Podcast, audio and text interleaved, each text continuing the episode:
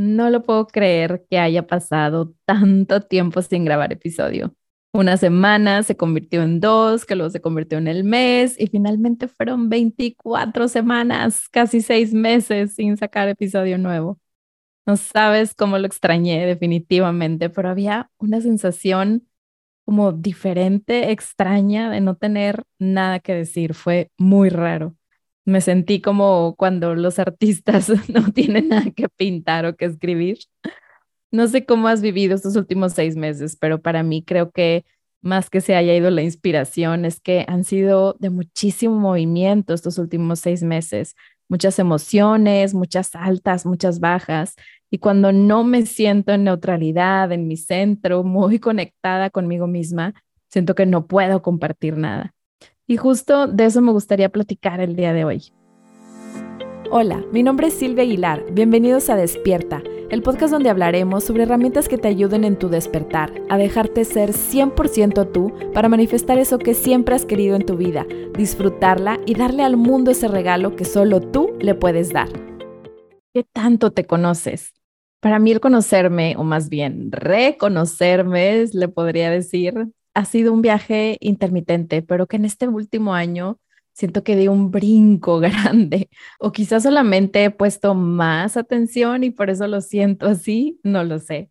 Hay muchísimas formas de conocerte y creo que siempre hay algo nuevo por reconocer de nosotros. Y entre más nos conocemos, mejor nos podemos relacionar, primero que nada, con nosotros mismos y luego con todo nuestro entorno con esas personas que se cruzan en nuestro camino y que ni siquiera conocemos, con las personas que son pasajeras en nuestra vida, quizá están una temporada, algún tiempo, y luego desaparecen por completo. Y ni se diga con las personas que nos acompañan por la mayor parte de nuestra vida, que normalmente las tenemos más cerquita de nosotros. Todas esas personas que vamos creando una historia con ellos y al mismo tiempo tener toda esta experiencia y esos archivos almacenados dentro de nosotros hacen que a veces se compliquen un poco las cosas. Y por eso te platico esto, porque entre más me conozco, más me maravillo de cómo todo hace más sentido. Por ejemplo, este ejemplo del podcast, el que hayan pasado seis meses de grabar un episodio, en otro momento hubiera sido una verdadera tortura cada semana pensar, tengo que grabar, tengo que grabar, tengo que grabar siguiente semana y no he grabado episodio. Ya no sé cuántas semanas han pasado y no he grabado episodio. Y aparte de eso, sentarme a grabar y que no fluyera nada, me quedaba atorada, daba vueltas y vueltas sin llegar a ningún lugar y pasaba cada vez más tiempo. También sentir ese nudito en el cuello que cada vez se hace más apretado, que luego ya no puedo ni descansar bien, toda contracturada de tensión. Y bueno, no sé, eso me han contado que así se siente. Pero esta vez fue diferente. Después de un tiempo de estar justo así como te lo describo y al mismo tiempo de empezar a prestar atención, de prestarme atención. Siento que al reconocer que parte de mi cableado interno es que para compartir necesito estar en un estado de neutralidad y así todo fluye mejor, decidí soltar, decidí dejarlo por la paz. Dije, tal vez este proyecto me está diciendo que ha llegado a su fin, no lo sé.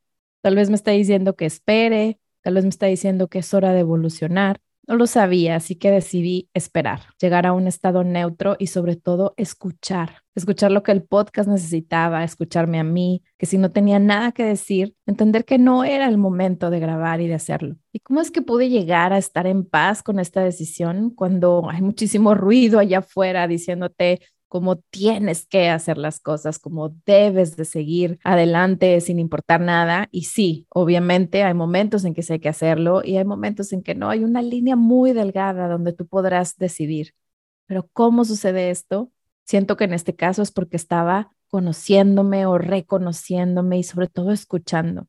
Pero ¿cómo se hace esto, Silvia? ¿Cómo le haces para conocerte más? Hay muchísimas herramientas allá afuera para conocerte, desde ir a terapia para entenderte un poco mejor, hasta, bueno, un sinfín, constelaciones, descodificación biológica, numerología, astrología, meditar, escribir. Y bueno, creo que la más sencilla de todas, que quizá por eso es la más fácil de no hacer, es la autoobservación.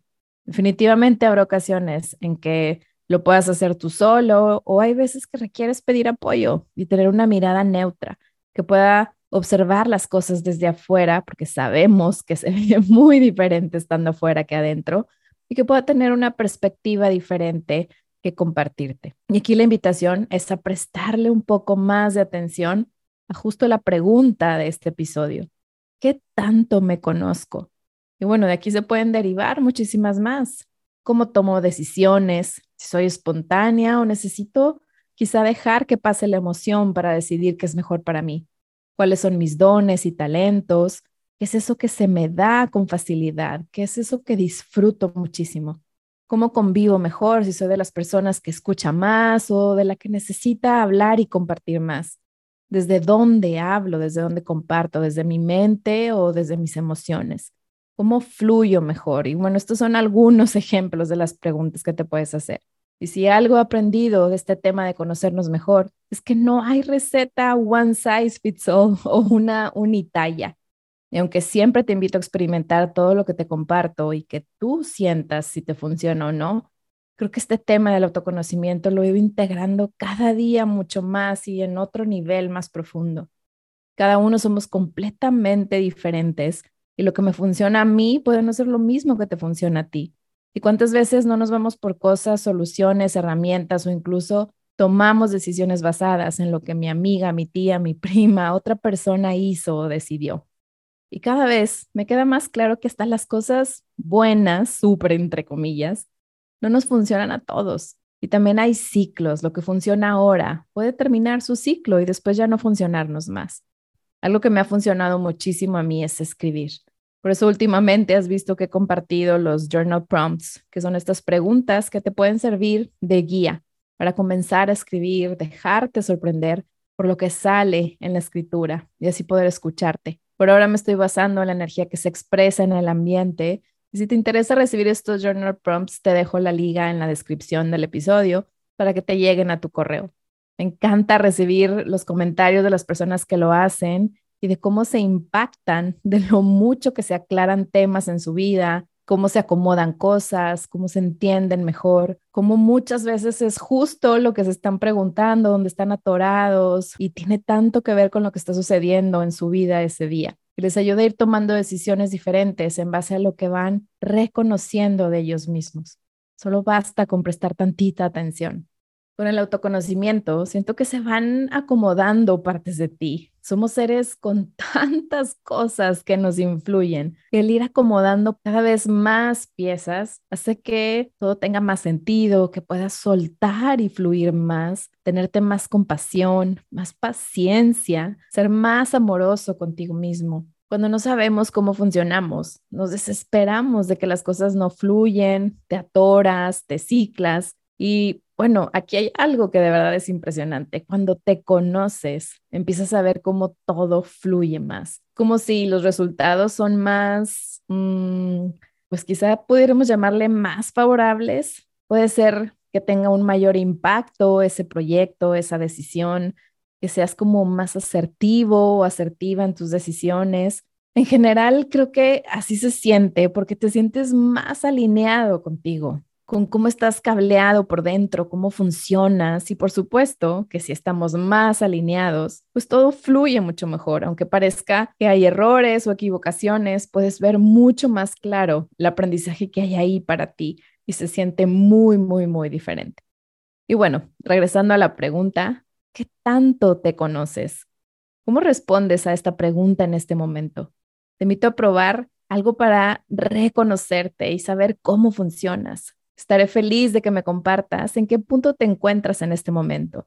Si este episodio te motivó o te llevó a, la acción, qué herramienta decidiste usar y qué impacto tuvo en tu día a día. Puedes escribirme en cualquiera de las redes sociales o escribirme al correo que se encuentra en las notas del episodio.